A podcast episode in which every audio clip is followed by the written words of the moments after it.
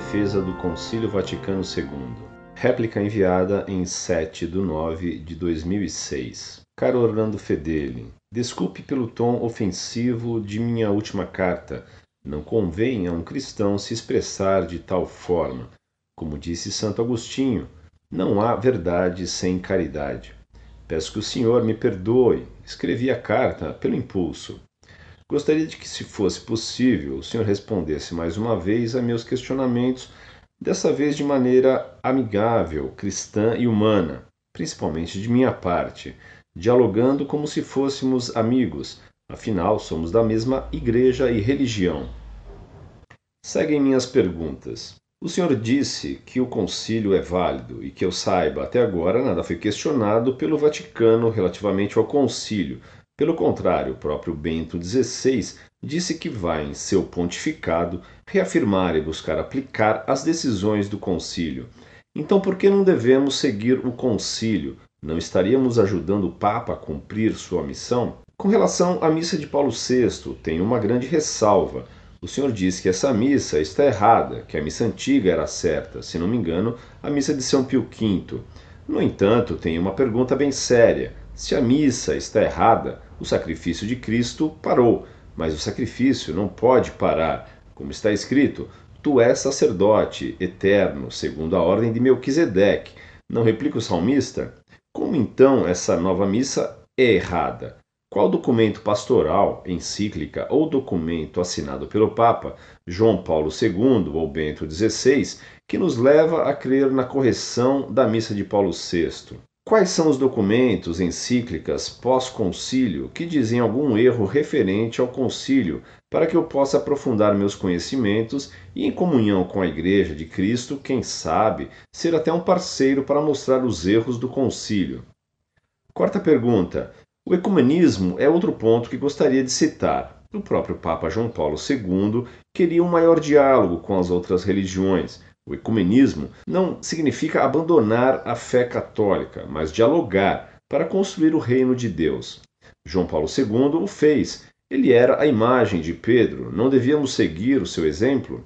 O ecumenismo foi colocado no concílio, mas não é intenção de sincretismo religioso, mas de diálogo religioso.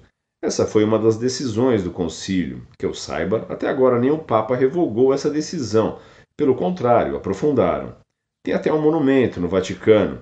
Acho que uma corrente sobre o ecumenismo e o diálogo interreligioso foi fundada. Então, por que não aprofundar esse diálogo? Quinta pergunta. Com relação à nossa função dentro da Igreja de Cristo, não é acatar as decisões do Vaticano? Se for decidido que o altar deve ter uma toalha vermelha, não devemos, como bons católicos, colocar a toalha vermelha no altar, mesmo que achemos errado? Quando a igreja decide sobre algo, não devemos nós seguir as ordens da igreja? Não deveríamos nos esforçar para implementar as decisões do concílio na nossa comunidade, na nossa paróquia? Essa não deveria ser nossa postura católica? Sexta e última pergunta. Gostaria de que o senhor explicasse melhor a sua opinião a respeito do concílio e que sempre que possível o senhor mostrasse quem o apoia nessa decisão, se é sua opinião ou se tem algum documento que valide as suas ideias. Gostaria de poder discernir quando o senhor fala por si mesmo ou tem apoio de alguma encíclica ou documento. Acho que quando o senhor emite alguma opinião sobre o concílio, muita gente tem sua opinião como certa e inquestionável, e esse site tem um número bastante grande de visitas. Isso pode ser um perigo para essas pessoas, pois podem agir contra a igreja, o que seria uma divisão elas acreditam mais no Senhor do que na igreja. Por isso, durante as perguntas, insisti para que o Senhor me cite, então, textos demonstrando que a igreja está a seu favor. Acho que sobre questões tão difíceis como essas do concílio, somente o Papa tem poder de decisão e é ele que deve dizer se a regra do jogo mudou. Essa é minha opinião. Espero que possamos dialogar sobre esses temas e chegar a um consenso. Obrigado pela atenção. Um abraço. Fique com Deus e com o amor de Maria.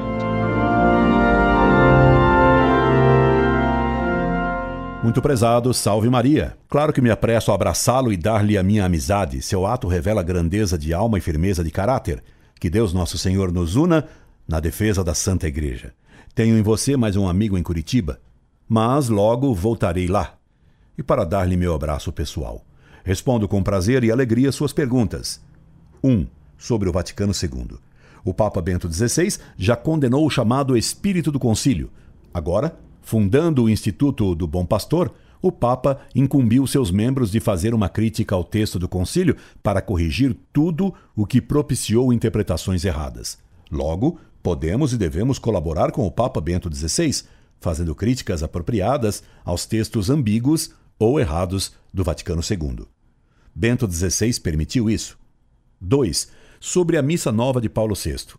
Noticia-se que o próprio Bento XVI vai reformar a nova missa de Paulo VI. Dá-se como certo que essa nova missa será com o sacerdote dando as costas ao povo e voltado para Deus, que será toda ela em latim e com canto gregoriano. Ora, se o próprio Papa afirma que é preciso reformar a missa nova, isso significa que nela há coisas erradas. Não é à toa que ela foi feita com a ajuda de seis pastores protestantes e que Monsenhor Bunini, seu principal fabricador, tenha dito que tirou da missa antiga tudo o que podia desgostar os hereges protestantes.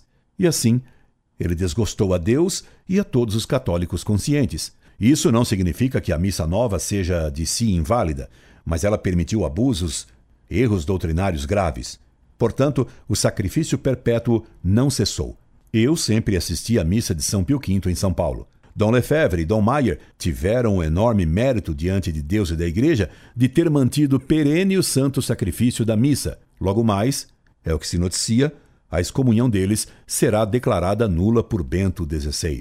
3. Sobre os erros do Concílio Vaticano II, recomendo que você leia inicialmente o discurso de Bento XVI, de 22 de dezembro de 2005, condenando o chamado Espírito do Vaticano II. Mesmo hoje, o Papa Bento XVI fez um discurso condenando a teologia liberal dos séculos XIX e XX. Ora, foi essa teologia liberal a base do modernismo e do Vaticano II. Recomendo muito que leia as encíclicas Pascendi, de São Pio X, os Sílabos de Pio IX, a Mirarivos, de Gregório XVI, a encíclica Libertas, de Leão XIII, que condenaram a liberdade de religião, assim como a encíclica Mortalium Animus, de Pio XI, que condenou o modernismo. Recomendo que você leia o livro Iota Unum, de Romano Amério, criticando o Vaticano II, e o livro O Reno Flui no Tibre, do padre Wildgens. Por fim, se você tiver a paciência de ler meus artigos, veja o artigo Resposta à Brescia e Eclesiologia do Vaticano II. 4.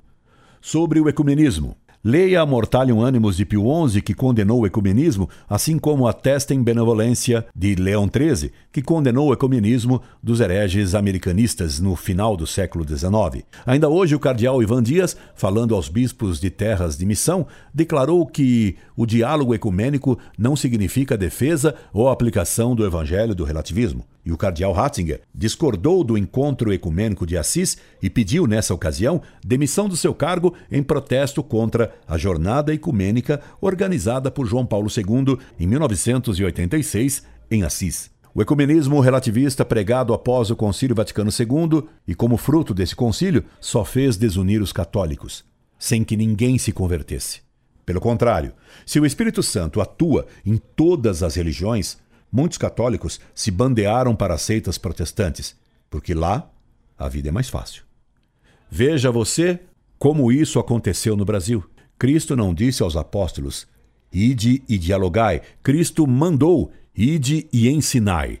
A Igreja Católica ensina, não dialoga. 5. Obediência à Igreja. Você tem toda a razão Devemos obedecer à Igreja, por isso, obedeço ao que sempre a Igreja ensinou. Foi o Concílio Vaticano II que desobedeceu ao que sempre os papas mandaram. 6. Opinião minha ou doutrina da Igreja. Minha opinião pessoal não vale nada. Tudo o que repito é o que aprendi nas encíclicas papais e com os doutores da Igreja. Minha opinião, jogue-a fora. Opinião é palpite de intelectual. Isto é, besteira. O site Monfort tem ajudado, graças a Deus, muitas pessoas a se converterem à Igreja Católica e tem aberto os olhos dos fiéis para que sigam, não a opinião de pessoas, mesmo clérigos que colocam suas opiniões acima da doutrina católica, e o Vaticano II, concílio cheio de erros, mas o que a Igreja sempre ensinou. Por exemplo, ainda na semana passada soube de um padre que atacou o Concílio de Trento, que é infalível, para defender o Vaticano II, que é falível. Soube de outro padre que afirmou para um rapaz: Nossa diferença não é o Vaticano II, é Trento. Sou contra Trento. Esse padre é um herege. Ele não é mais católico. Terminando, quero lhe dizer, senão que anseio encontrá-lo, para abraçá-lo como um verdadeiro irmão na fé, que isso possa ocorrer o quanto antes. Enquanto espero por esse dia, escreva-me. Tenha-me como seu amigo no coração de Jesus sempre. No coração de Jesus, de quem espero o perdão de meus pecados e misérias. Reze por mim. Incorde Jesus Semper, Orlando Fedeli.